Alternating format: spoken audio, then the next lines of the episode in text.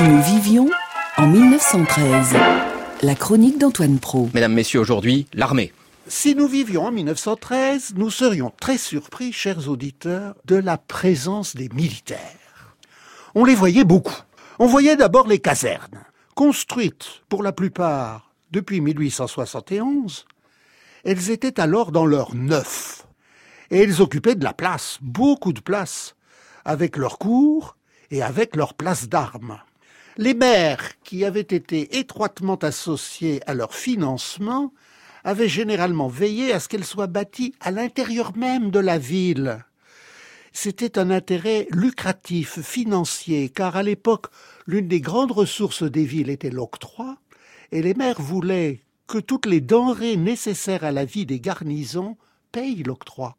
La caserne jouait d'ailleurs un grand rôle dans le commerce et l'activité locale.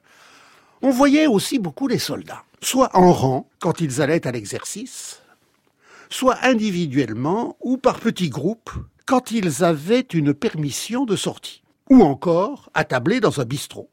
C'est qu'ils étaient nombreux.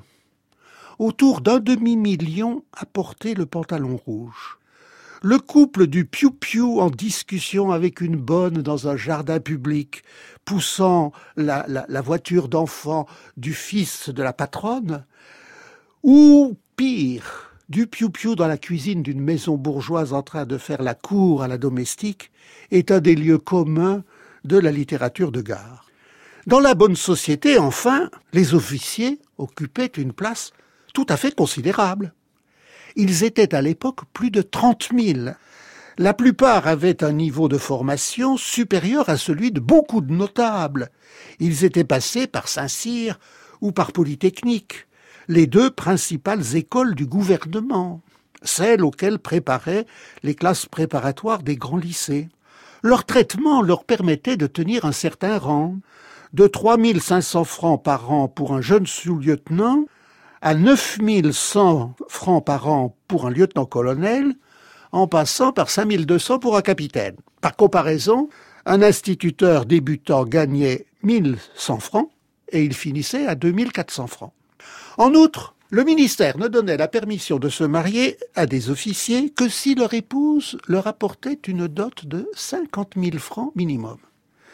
Une dot de 50 000 francs, c'est d'abord un, brevet de bourgeoisie, car il faut pouvoir doter sa fille. Ensuite, c'est un revenu complémentaire, car à 3% l'an, placement moyen, c'est 1500 francs, soit un salaire d'instituteur en plus, pour faire vivre le jeune ménage. Enfin, l'armée était devenue une sorte de refuge pour des nobles qui voulaient bien servir la France, mais qui voulaient pas servir la République. Et d'ailleurs, la République se méfiait d'eux, ne faisait pas grand-chose pour les attirer.